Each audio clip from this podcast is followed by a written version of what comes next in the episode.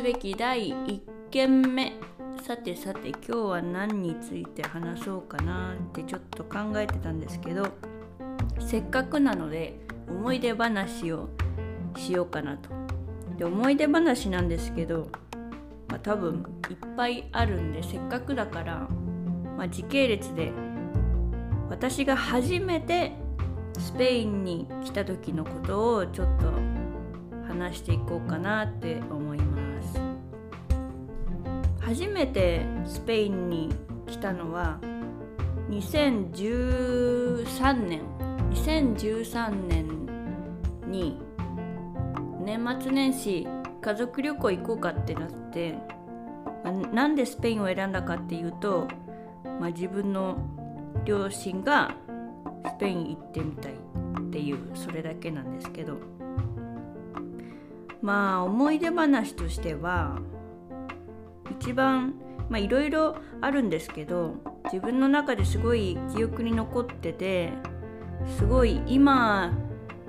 今こうやってスペインに住むようになったきっかけになったエピソードをまず話したいと思います。と2013年なんですけど大学でちょっとだけスペイン語をその年に履修し始めてで大学入学当初確か大学生協の割引で電子辞書が他の何だったかな生協の何かの商品と一緒に買ったりすると割引がつくみたいな感じで電子辞書いらないと思ってたんですけどまあとりあえず買っとこうと思って買ったんですよね。で大学の電子辞書あメーカー忘れちゃったまあいいやあのセットの中には第二外国語の英語の次第二外国語の外国語の SD カードミニ SD カードを付属でタダでつけてもらえるっていうオプションがあってだから入学入学前だったんですよねその選ばないといけない時が。なのでまあ英語の次に第二外国語何にしようって考えてたのがなんとなくスペイン語。まあスペイン語良さそう。なぜか思っていた、まあ、なぜかというとおそらく高校生ぐらいになった時にあの有名なビールの CM であのボーラーレってあるじゃないですか有名あのジプシーキングの曲がすごい耳に残ってて原曲聴いてみたいなとか思って YouTube で探してみたりだとかで調べてみたら流れてくる言語はあれスペイン語？スペイン語もあるんですけど実際ジプシーキングってあれスペインのグループじゃないんですよね。でもなんでか知らないけどそのジプシーキングが歌ってる曲全般なんかすごい聴いてて心地いいなって思っちゃってでそれの延長線上でなそれだったらスペイン語もきっと響きとか自分に合ってるんじゃないかっていうそういう安易な考え特に何も考えずにその第二言語のスペイン語の SD カードを買ったと。電子辞書を使わないのもったいないしっていうのがもともとの理由。なんかスペイン語喋りたいっていうよりかは電子辞書使ってないから使う理由としてスペイン語履修しようっていうね。まあそれがあってまあ履修してみるかと思って履修し始めて。でちょうど9月10月4ヶ月目まあ3ヶ月ぐらい経った後にたまたま家族でじゃあ年末年始スペイン行っちゃうかってなったんで、まあ、これはちょうどいいとじゃあせっかくだからスペイン語で習いたてのスペイン語の会話をやってみようということで今からやっと前置きが長くなりましたがエピソードが始まります。まあどこ観光したかとかは、まあ、まあ、割とありきたりで 観光コースバルセロナに最初到着してでちょうど年末年始にマドリッドの市内を回るって感じだったんですけどマドリッドに着いた時にうちの家族みんなコーヒー飲むの好きなんですけどまあコーヒーといったらやっぱりスタバじゃないですか、まあ、どこでも。特に日本人。日本人おそらくスタバだったら外れがないっていうそういうね考えがあると思うんですけどマドリッドの割と中心部の、うん、スタバだったと思うんですけどああそうあと海外あるあるで駅に公衆トイレがない。あと全般言えることがその公衆トイレもない。トイトイレねお手洗いする場所が本当に少ないとかほぼない。なのでお手洗いしようと思えば、まあ、泣く泣く近くにあるバルとかレストランに入って水を頼むかうーんまあタイミング良ければ何かを一緒に飲む。っていうことをしないとお手洗いが済ませられない。これなんかもうなんか皮肉ってますよね。だってトイレ行きたいのに水飲まなきゃいけないで水分出したいのに水分取ってプラマイむしろプラスかもみたいなね。だってコーヒー飲んだらまたトイレ行きたくなっちゃうし。まあそんな話は置いといて。でそのマドリッドのスタバを見つけて家族みんなが入ったわけですよね。で自分はコーヒーを飲みたい、まあ、座って休憩したいというよりかはお手洗いに行きたいと。でそこでなぜかスイッチが入ってしまった私はそうだスペイン語まだ使ったことないあのあの文章を言ってみよう。なんて言ったかな？あトイレどこにありますかって聞いたのね。ドンデスターバニョ？クレヨうんそうだね。どこにトイレありますかって聞いて。であのレジの対応してくれたお姉さんがねあのご丁寧に何かを返してくれてて。で途中気づいたんですよあ数字言ってるななん数字の羅列なんですけどね「うのどセロクワトロオチョシエテ」んなんかよくわかんないんですけどおそらく何かの数字一つかなんか聞き取れてあれ？なんか数字言ってるってなって。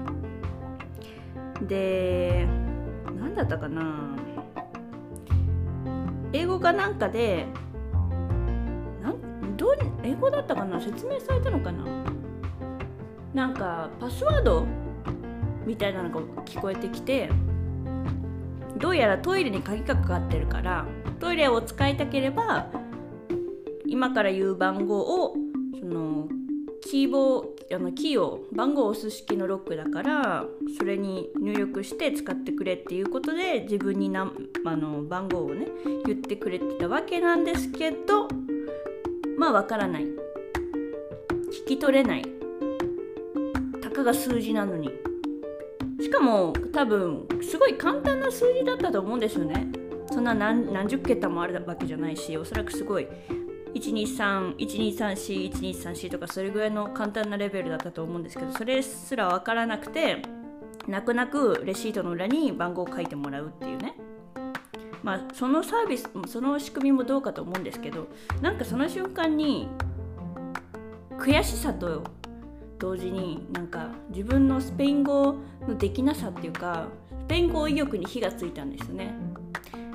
トイレどこですかって聞けた。でも鍵の開け方がわからないから数字が聞き取れないからトイレできない。じゃあこれコミュニケーション取れてないじゃんっていう。トイレどこにあるありますかって場所が分かったところでですよ。位置関係が分かっただけで実際にそれが使えるかどうか。さすがに閉まってるのはそんなに予想はしてなかったんですけどでもやっぱ最後トイレしたいってなったら使えてやっと自分の最終目標が達成されるわけでしかもね用を済ますっていうすごい一番大事な人間にとってねその欲求を満たせない。そのコミュニケーションの基礎の基礎が通じなかったっていうそのショックとこりゃいかんっていうすごいなんかうんこれはいかん。勉強が足りないんだだ。って数字言ってたのにそれが分かんなかったんだからっていう自分を鼓舞させてくれるエピソードがあってこれよくみんなに繰り返して言ってるんですけど、まあ、でもそれのおかげがあってその翌年からもずっと続けてスペイン語を履修するようになって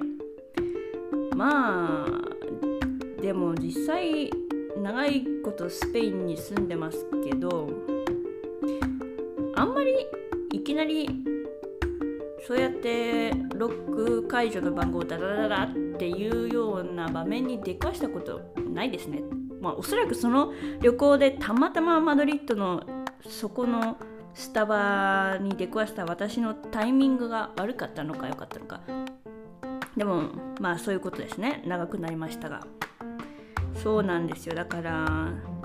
スペインでトイレに行くのは大変だったっていうことですね。初めての旅行旅。あとそのちょうど大晦日にマドリッドの中心部から中心部からはちょっと離れたところのホテルに泊まっていたんですけどせっかくだから大晦日の12時ちょっと前ぐらいに一番大きな広場に行こうかってなっておそらく行ったのかな？で、まあ、スペイン人ワイワイしてて、まあ、今のこの状況とは大違いでね。みんなもうどんちゃん騒ぎ。ワイン瓶の瓶やらビール瓶やらもう何でも地面に転がってる。すごいうるさい。みたいなのを過ぎて12時過ぎ12時ちょっとしたらもういっかってね疲れて耳が疲れるんですよね。もう情報量が多すぎてうるさすぎて。帰ろうかってなって。よし。ホテル戻ろう。ちょうどあのプラド美術館がある大通りを横切らないとホテル戻れなくて。でそしたらですよ。なんとなんとちょうど大晦日の31日の夜ですよ。もう夜中の12時過ぎに。その大通り。めちゃめちゃ人走ってる。いやまあほとんど走ってなかったんですけど。なんと調べてはないんですけどね。多分ナイ主催のニューイヤーマラソンをやってましたね。めちゃめちゃ人走ってました。しかもそのマラソンって言っても距離とか知らないですけどもうどちらかといえばワイワイわちゃわちゃ楽しもうっていう感じでもう仮装した人の多いこと多いこと。なんかちょっと先の方にはナイナイキって書いた T シャツを着てる赤い T シャツを着た集団がすごいいっぱい走ってたんですけど後ろの方はもう仮装した人たちだらけ。で人が本当に多くてもう人が何？あのラピュタのなんだっけ？あのムスカ？ムサファ？だっけ？あの悪いやつの人がゴミのようだみたいな。あそれは別か。まあいいや。もうとにかく人人人人。いや待って。さっき広場にあんな人いたのにこの人人混みどっから出てきたってぐらい、まあ、全然人が湧いてるみたいなね。で何が起きたかっていうと道渡れない、まあ、もちろん横断歩道機能してないし信号も全部止まってる。渡りたいけどめっちゃ人いるしどうするってなってまあどうしようもなくて、まあ、渡るってなったらもう人混みに揉まれながら少しずつ左斜め30度方向にちょっとずつちょっとずつまるで一緒に仮装行列をしてるかのようにその横に真横には渡れないんでもう斜め左前にちょっとずつ進んでいって対角線を描くかのようにやっとこさ大通りを渡るっていうねで私の母は私の母は「できないできない」って「無理無理」って言ってでも本当にすごかったんで人が。なんでいやでもここを渡らないとどうしようもないし絶対まだまだ続くからって言って家族みんなで命がけで大晦日の日に仮想マラソンの中を横切るというねよくわからないことがありました。それがまあ面白かったエピソードですね。まあそんな感じかな。はい。ってことでまだまだ思い出話はたくさんあるのでこれから話していけたらいいなと思います。じゃあそれではまた。アスタルエゴ